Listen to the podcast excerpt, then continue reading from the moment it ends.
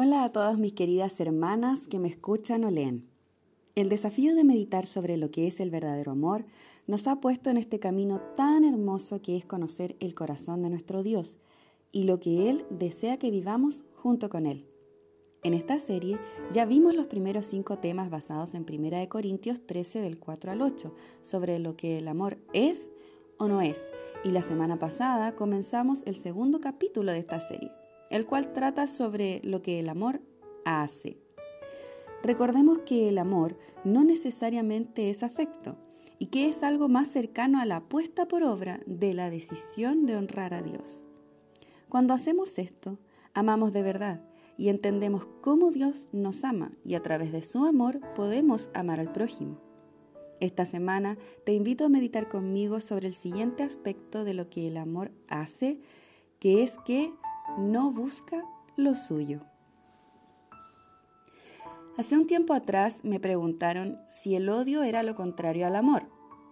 Yo respondí que sí, y me sorprendí cuando la respuesta que recibí fue que lo contrario al, amor es el egoísmo. En ese momento lo acepté, pero creo que hoy puedo comprender mejor la relación entre estas emociones. El odio sí es lo contrario al amor, entendiendo que el amor es benigno, es decir, busca el bien del otro. En cambio, el odio es un sentimiento de rechazo o aversión que busca el mal del otro. El egoísmo, por su parte, no es lo contrario al amor, sino que es la manifestación equivocada y desmedida del amor. En otras palabras, es un desequilibrio hacia el exceso de adoración hacia el yo. Por esta razón, otras versiones traducen que el amor no busca lo suyo a el amor no es egoísta. El extracto original en griego, que pueden ver los que leen, pero no intentaré pronunciarlo, presenta un verbo que significa dos cosas, de las cuales me referiré a la primera por ahora.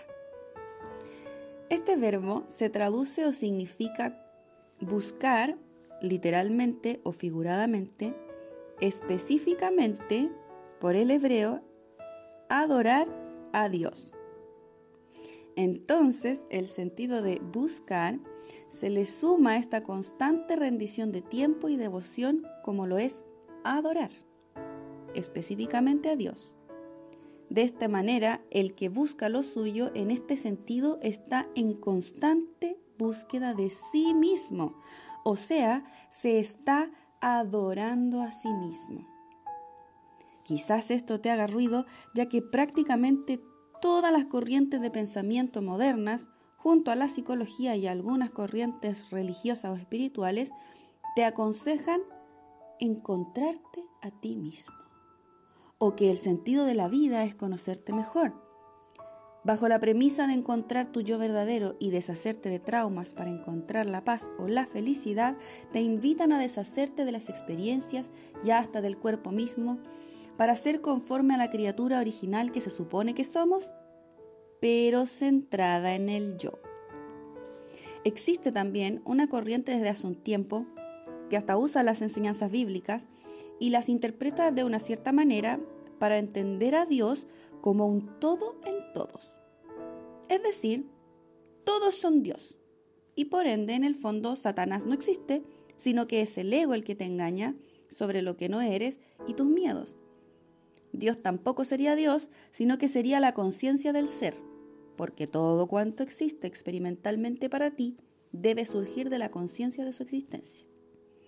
Por tanto, todo cuanto manifiestas o afirmas es porque es de lo que te permites tener conciencia. Es enredado, pero si bien hay algo de ley espiritual en esto, sacan a Dios de la ecuación, le quitan importancia y nos ponen a nosotros mismos al centro y adelante de todo. Grave error. La Biblia nos advierte en 1 Juan 5 al 21, o sea 5:21, hijitos guardados de los ídolos Amén. Un ídolo es aquel objeto de nuestra adoración y que ocupa el lugar de Dios en el corazón. ¿Podemos entonces idolatrarnos? Claro que sí. Frente a la valoración excesiva del yo, encontramos a los narcisistas y a los egocéntricos.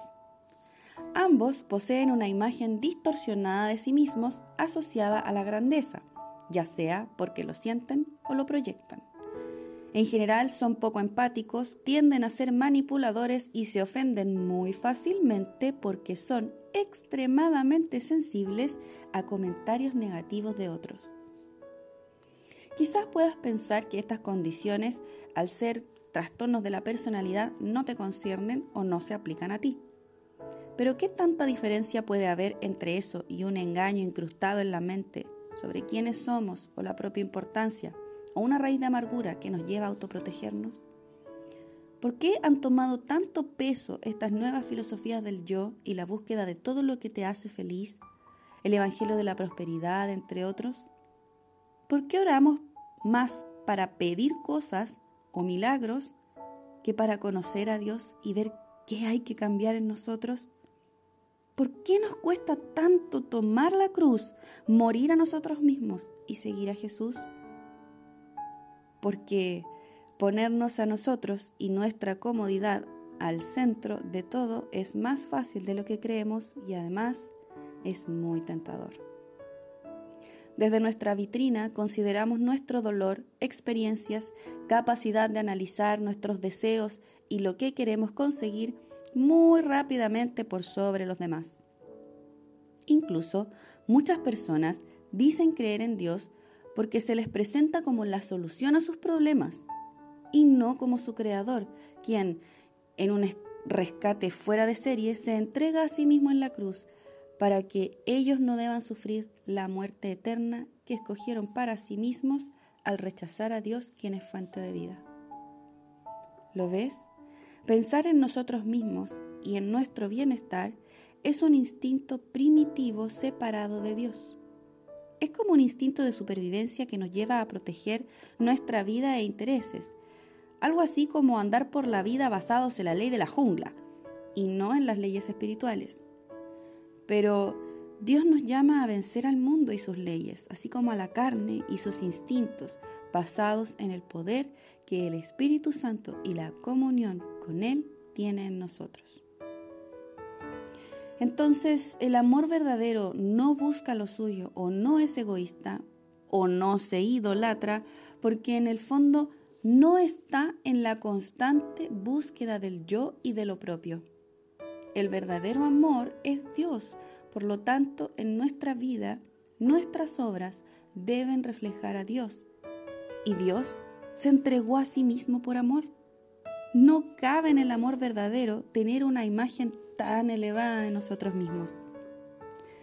Cuando practicamos el amor, no buscamos gratificación personal, no buscamos satisfacernos a nosotros mismos, no ponemos nuestras necesidades por sobre la de los demás o nuestros deseos por sobre la voluntad de Dios.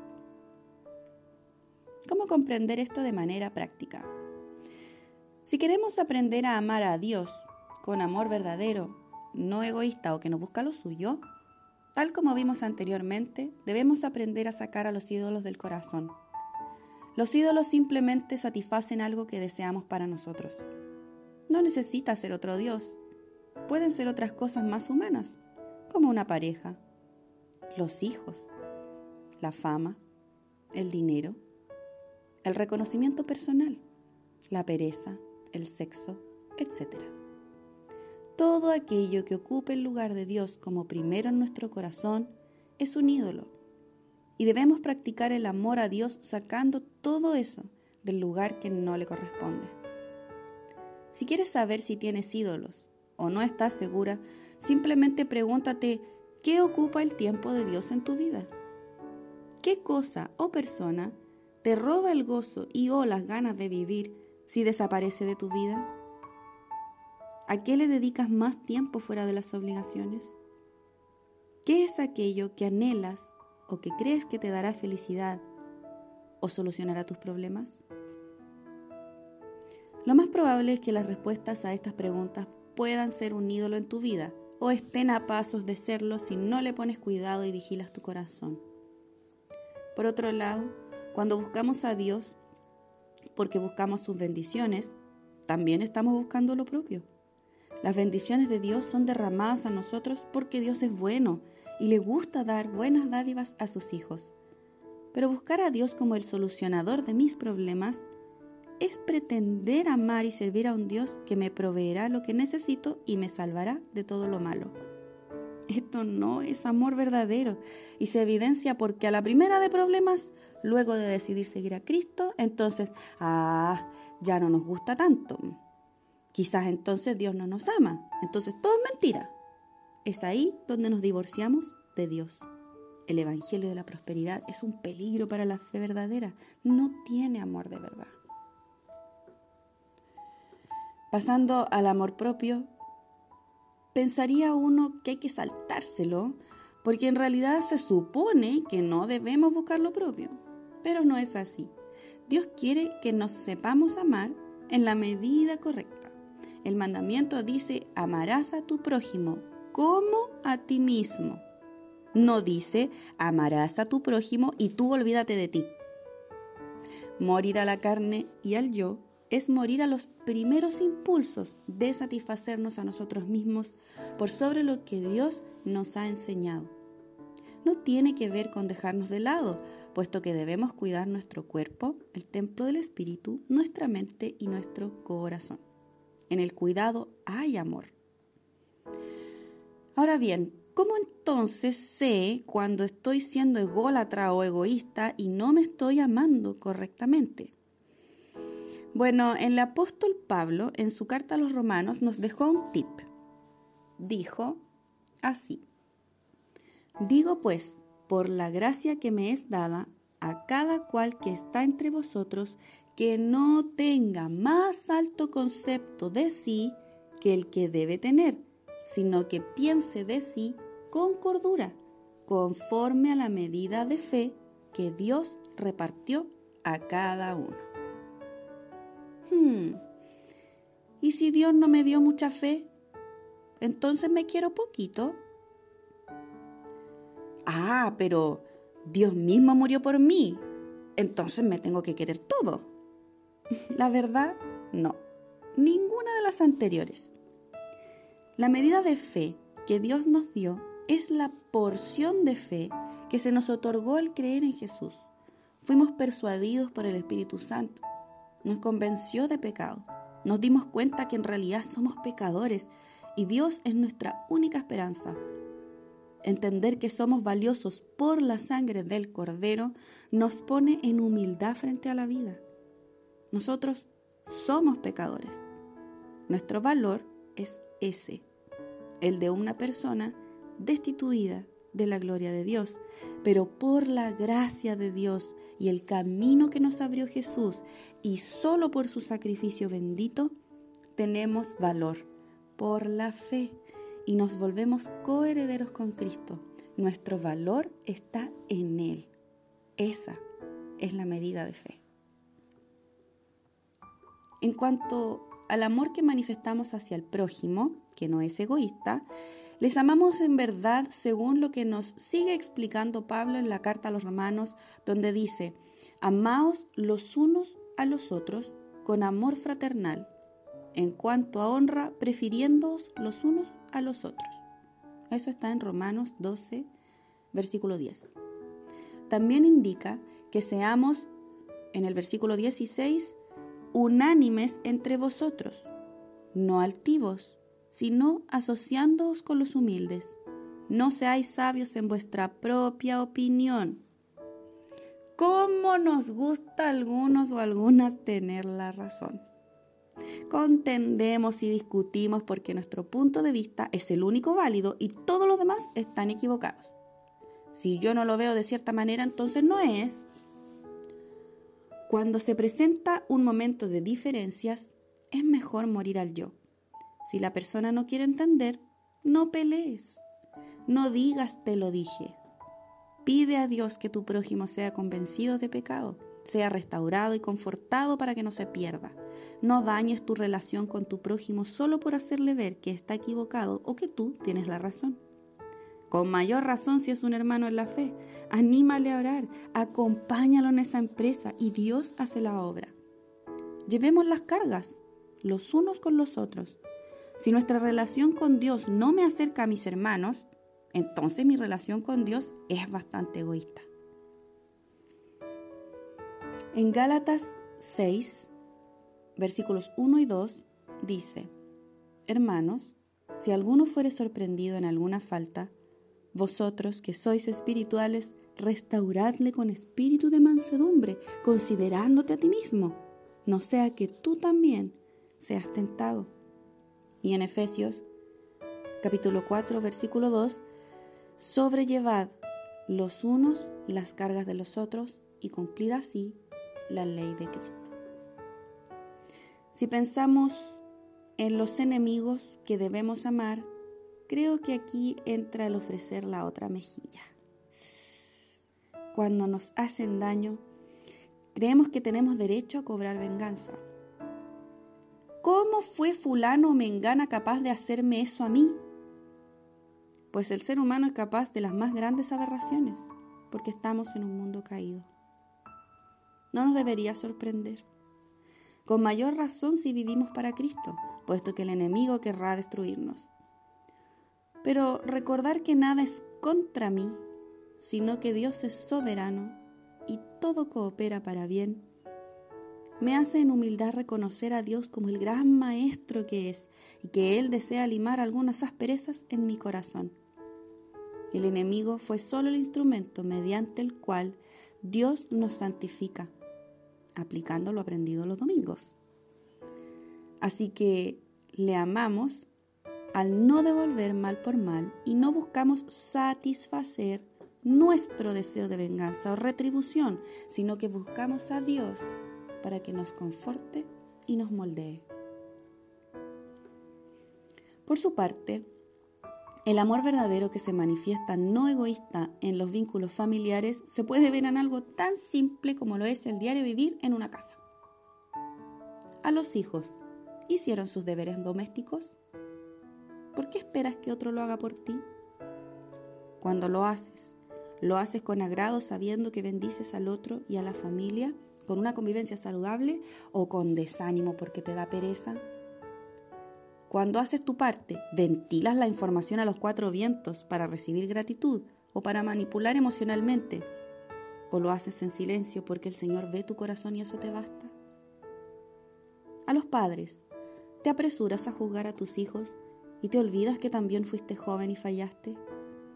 Sueles dar órdenes solo porque puedes y tus hijos deben obedecerte.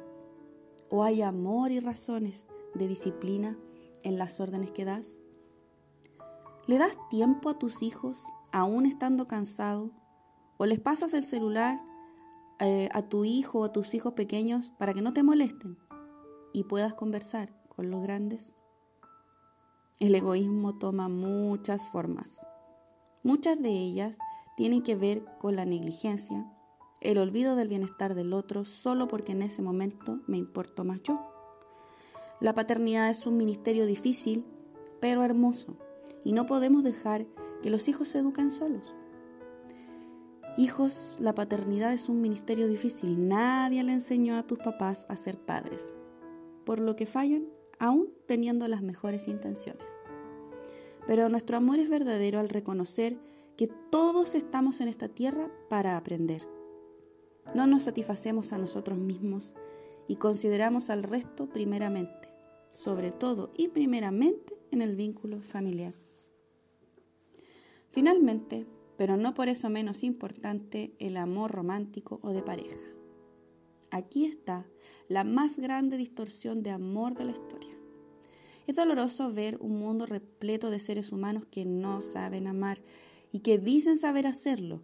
Justifican sus males en nombre del amor y hemos llegado al punto de pervertir su identidad.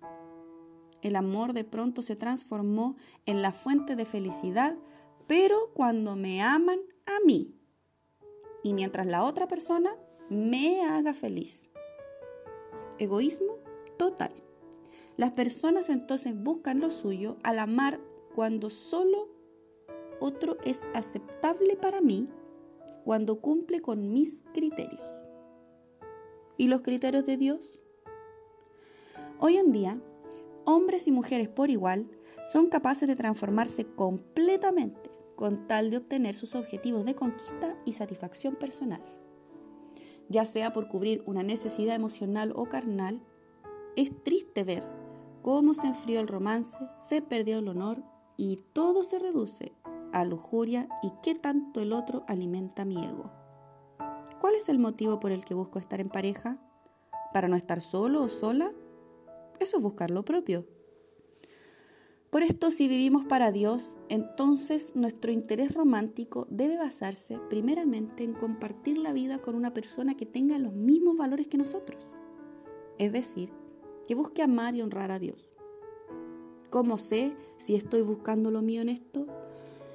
Bueno, si busco agradarme yo, usaré mis criterios propios y mi propia vara para determinar lo que quiero a mi lado. De la misma manera, utilizaré mis propios criterios para decidir cuándo y cómo termina esa relación. Dios no tiene voz ni voto. Así es como puedo saberlo.